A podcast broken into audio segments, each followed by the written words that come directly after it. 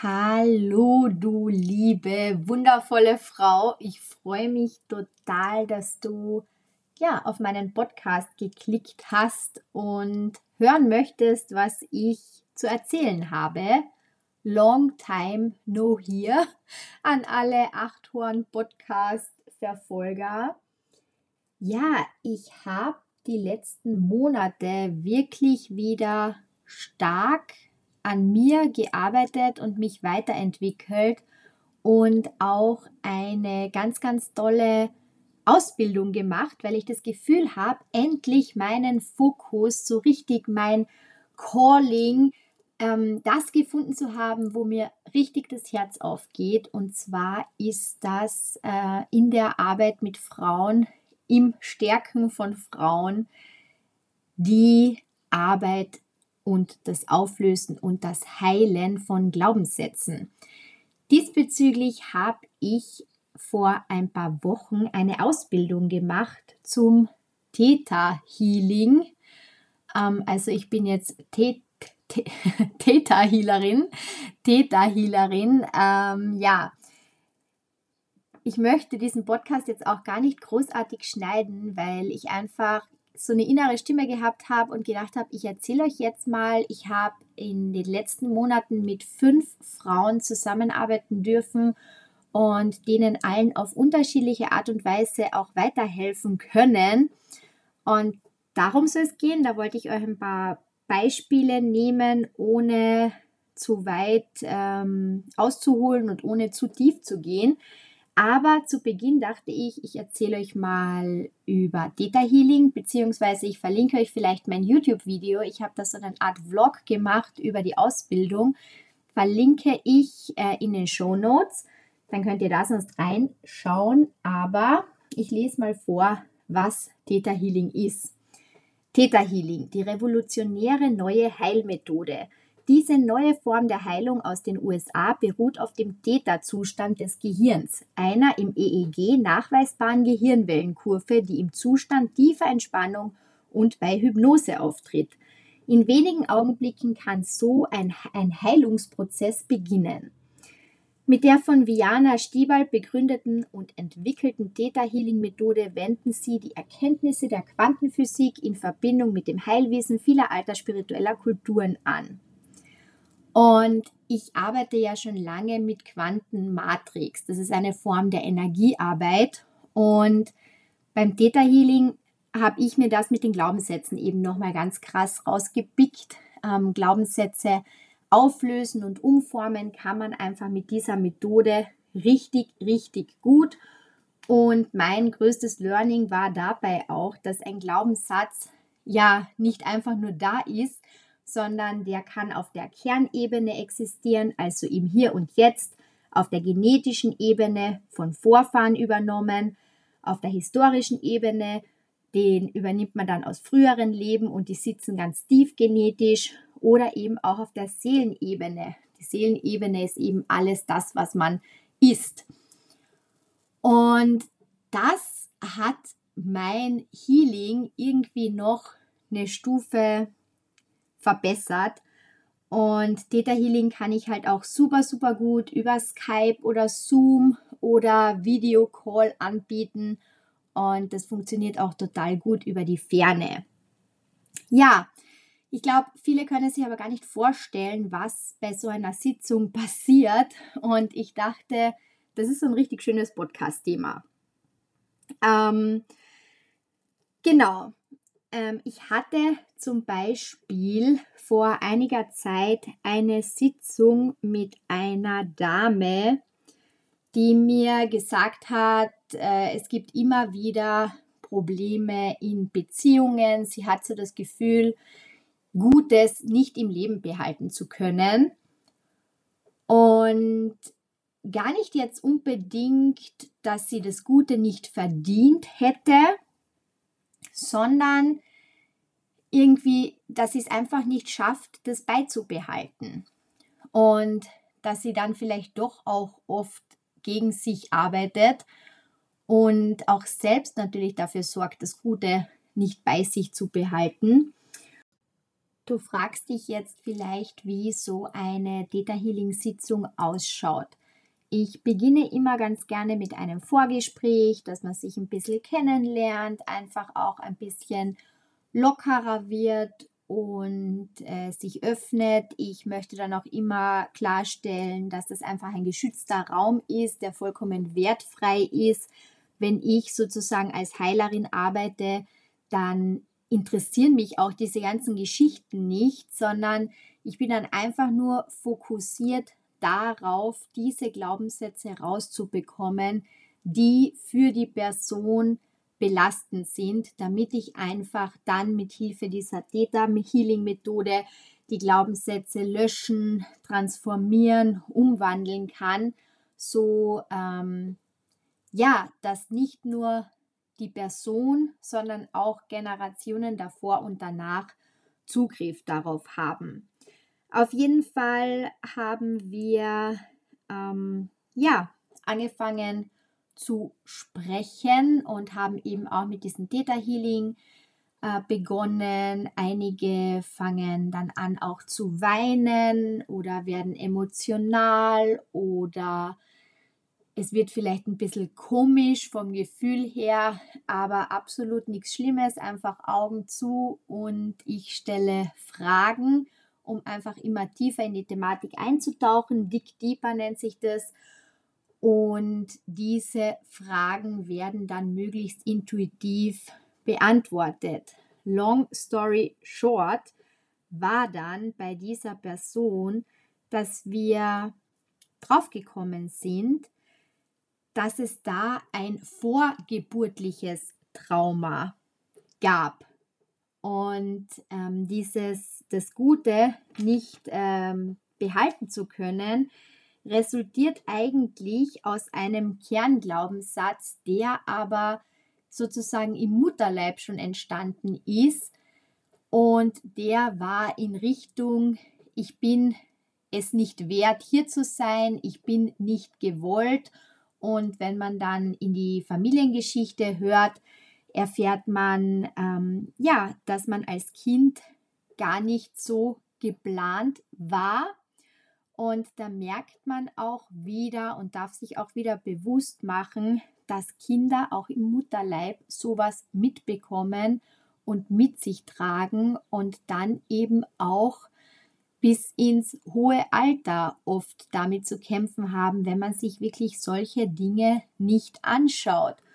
Und das Schöne im Theta Healing ist, man kann auch Personen den eigenen Wert zeigen. Also es gibt ja Gefühle, die hat man vielleicht noch nie gefühlt und die kann man dann auch gar nicht fühlen, weil man ja nicht weiß, wie es sich anfühlt.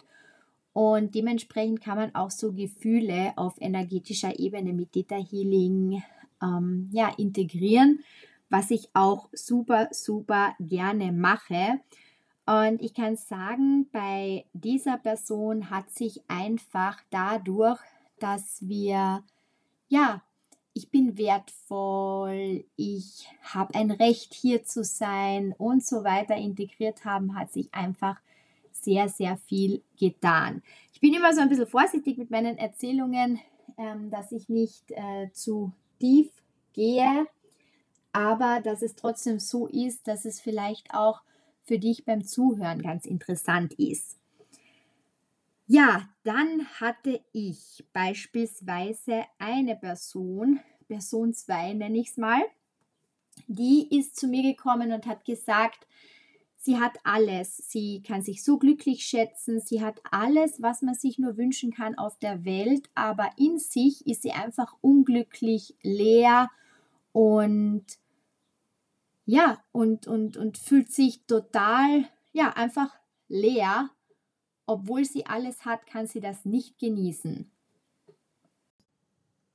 Dabei sind wir eben auch wieder sehr in die Tiefe gegangen und haben dann nach längerem Hin und Her auch herausgefunden, dass das ein Thema ist über Generationen und dass diese Person schon seit Generationen auch gar nicht weiß, wie man genießt, weil dort aus einer hart arbeitenden Familie gekommen wird und alle einfach immer arbeiten, arbeiten, arbeiten und ja gar keine Zeit haben für Genuss, sondern sehr auf ja, Produktivität getrimmt sind.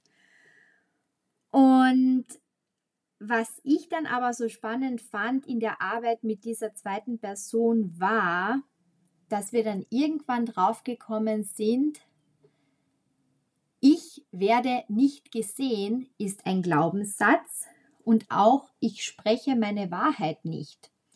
Und das ist genau der Punkt. Es gibt so häufig Menschen, die nach außen alles haben, was sie sich jemals gewünscht hätten, die ja Haus, Urlaube, Gesundheit, Schönheit, Kinder, alles haben, was sich andere Menschen so, so sehnlichst wünschen. Aber dass sie sich vielleicht aus diesem Grund auch gar nicht trauen zu äußern, dass vielleicht diese Dinge gar nicht das sind, was sie persönlich fürs Glück brauchen. Und da fand ich das auch ganz, ganz schön zu sehen, weil diese Person sich schon häufig auch mit sich selbst beschäftigt hat, aber irgendwie dann auch wieder diesen Draht zu sich selbst verloren hat. Und da habe ich zum Beispiel auch Yoga empfohlen. Also Meditationen sind da ja auch richtig, richtig gut. Einfach mal, um mehr in sich reinzuhören und nicht immer sich selbst zu überhören, weil das ist ja häufig auch ein Problem, dass man dann eine, eine Stimme hat in sich oder ein Bauchgefühl hat und man übergeht aber dieses Bauchgefühl ständig und handelt nicht danach. Und ähm, ja, und da kann man noch so viel haben, was von außen betrachtet glücklich macht, aber man muss einfach anfangen, auf sich zu hören, nach innen zu gehen und zu schauen, was ist es, was mich glücklich macht. Denn ich bin die wichtigste Person in meinem Leben. Ich bin die wichtigste Person in meinem Leben. Das ähm, ja, kannst du dir auch mal durch den Kopf gehen lassen, weil das ist nämlich tatsächlich wichtig, auch mal zu sagen, denn wenn es dir gut geht, kannst du auch dafür sorgen, dass es allen anderen um dich herum gut geht. Mit der dritten Dame, mit der ich gearbeitet habe, da ging es auch um die Liebe, um Beziehungen und auch irgendwie eine Co-Abhängigkeit, die wirklich toxisch war und da hat es mich vom Herzen gefreut, weil ich immer ganz gerne auch nochmal Rücksprache halte mit den ähm, Leuten, mit denen ich arbeite. Und hat es mich vom Herzen gefreut, dass sich das Thema Liebe total gelöst hat, weil sich einfach, ja, da super, super viel transformiert hat und super, super viel heilen konnte und da möchte ich jetzt gar nicht so in die Tiefe gehen, aber ich wollte kurz erzählen, dass ähm, da auch der Opa, der Großvater irgendwie eine Rolle gespielt hat, der doch auch, also schon lange verstorben war, aber energetisch doch auch noch irgendwie seine Finger im Spiel hatte. Und alleine das dann aufzudecken, finde ich auch immer super, super spannend. Und das mag jetzt vielleicht abgedreht klingen. Ich war da auch ähm, nie so offen. Aber wenn man dann so Dinge spürt und einfach Veränderungen merkt bei Menschen, wenn man mit ihnen eben so spirituell arbeitet, dann kann ich mir nicht mehr einreden, dass es da nichts gibt. Dementsprechend, ja, das war auch sehr sehr, sehr schön, vor allem weil das Ergebnis jetzt einfach so, so, so schön ist.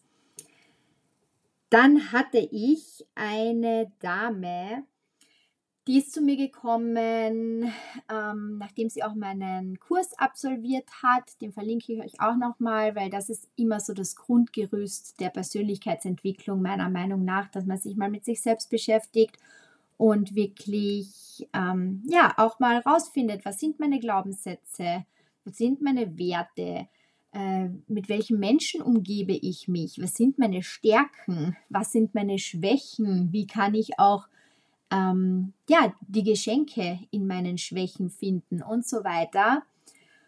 Und auch, was will ich für die Zukunft, was wünsche ich mir, wie arbeite ich mit dem Unterbewusstsein. Aber es soll jetzt keine Werbung für den Kurs sein. Auf jeden Fall gab, äh, gab es da das Thema, also ein großes Thema des Mangels. Ähm, geringes Selbstwertgefühl, ähm, immer auf der Suche nach Bestätigungen von außen, um sich im Innen gut zu fühlen. Und da dachte ich dann selbst im ersten Moment, dass es um ein Wertethema geht und äh, habe dann auch diesen Glaubenssatz, ich bin wertvoll, integriert auf allen Ebenen. Und wir sind dann aber immer tiefer und tiefer gekommen und sind dann über das Thema Kontrolle, also irgendwie so Zwang nach Kontrolle und auch das Geschenk, das daraus resultiert, diese Sicherheit, dieses Gefühl, ähm, überlegen zu sein, sich gut zu fühlen, sicher zu fühlen, das man ja bekommt, wenn man die Kontrolle hat. Ähm, ja, darüber hinaus auch äh, über gesundheitliche Vorgeschichten äh, sind wir dann dazu gekommen, dass eigentlich das Thema Liebe, Nähe eine Rolle spielt, Zufriedenheit. Und äh, ich, mir ist richtig das Herz aufgegangen, als der Glaubenssatz Ich bin frei gefallen ist, weil dieser Glaubenssatz genau der richtige für diese Person war, ich bin frei von Zwängen, von Ängsten, von Unsicherheiten. Ich darf einfach so sein, wie ich bin. Und da, ja, habe ich auch das Gefühl, dass ich wirklich was bewirken konnte. Das fünfte und letzte Beispiel betrifft, glaube ich, auch äh, mehrere Frauen. Und da ging es um eine Angst und zwar explizit die Angst vor einer Krankheit. Und da war es aber auch so, dass die fünfte Person, die ich euch jetzt eben äh, kurz vorstelle, dass die das vom Kopf her auch wusste, dass das total unbegründet ist, aber dass sie einfach immer dieses enge Gefühl hatte und es ihr nicht gut ging, wenn so Krankheiten im Raum standen. Und ich weiß das auch aus meinem Freundeskreis, dass es vielen so geht, wenn sie keine Ahnung äh, hören, der Nachbar hat Magen-Darm, dass sie dann äh, förmlich auch schon äh, Durchfall bekommen, blöd gesagt, aber das gibt es ja häufiger.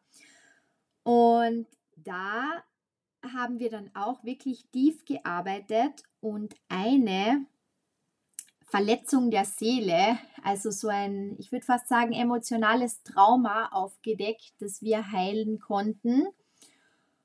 Und jetzt wirst du dir vielleicht denken, ja, dass sie heilen konnte, was redet sie denn? Aber ähm, wirklich, wenn man sich mit diesen spirituellen, mit den Energien des Universums und Co beschäftigt, dann merkt man einfach, es gibt mehr als das, was wir denken oder was wir sehen. Und wir sind alle miteinander verbunden und es gibt einfach immer die Möglichkeit, auch solche Verletzungen energetisch zu heilen. Da bin ich überzeugt davon. Das transformiert dann auch nachhaltig das Leben, wo man dann im ersten Moment vielleicht denkt, boah, das war jetzt gar nicht gut, dass das alles so passiert weil eben der Stein ins Rollen kommt, aber im Endeffekt kommt man immer dann auf den Weg, der für einen vorgesehen ist. Und in allem, was passiert im Leben, kann man auch ein Geschenk finden und es, ja, wird etwas gezeigt, aufgezeigt, man lernt was dazu. Auf jeden Fall ähm, war dann auch so ein bisschen die Quintessenz, dass diese unbegründete Angst vor Krankheiten auch einfach was mit Kontrolle, mit Kontrollverlust und auch mit Planungsunsicherheit zu tun hat. Und ganz, ganz häufig ist es bei solchen Dingen ja so, dass das aus der Kindheit kommt, dass man einfach Dinge hat, die in der Kindheit entstanden sind. Und ja, das fand ich auch sehr, sehr schön. Vielleicht zum Abschluss noch ein Beispiel von mir. Ähm, bei mir zum Beispiel, ich habe auch mal so ein Healing gemacht und da ist bei mir ein Bild aufgekommen, wo ich wirklich klein war, so vielleicht acht Jahre alt und unter meinem Schreibtisch gekauert bin und mich total alleine gefühlt habe, weil meine Eltern gestritten haben. Und ich fand es so krass als Erwachsene, dieses Bild quasi hochzuholen ähm, aber man muss dann oft genau in diese blöden Situationen reinschauen, um diese Situationen aufzulösen und aufzuarbeiten. Und da ging es eben darum, dass ich mich alleine gefühlt habe und dass das aber auch nicht rechtens war und ich jedes Recht habe, auch zornig auf meine Eltern zu sein, dass ich sowas mitmachen musste sozusagen. Und wo ich das so mir erlaubt habe zu fühlen, hat sich so, so viel getan und gewandelt. Und das ist einfach das, was ich auch dir wünsche, dass wenn du deine Themen hast, dass du die auch ähm, schaffst aufzuarbeiten, früher oder später. Und deshalb wollte ich euch einfach so ein bisschen anonym erzählen, mit welchen Dingen ich mich die letzten Monate so beschäftige und ich liebe es einfach. Das ist wirklich das schönste Gefühl und das Tollste, was mir passieren konnte, dass ich wirklich mit Frauen in die Richtung arbeiten kann. Danke fürs Zuhören.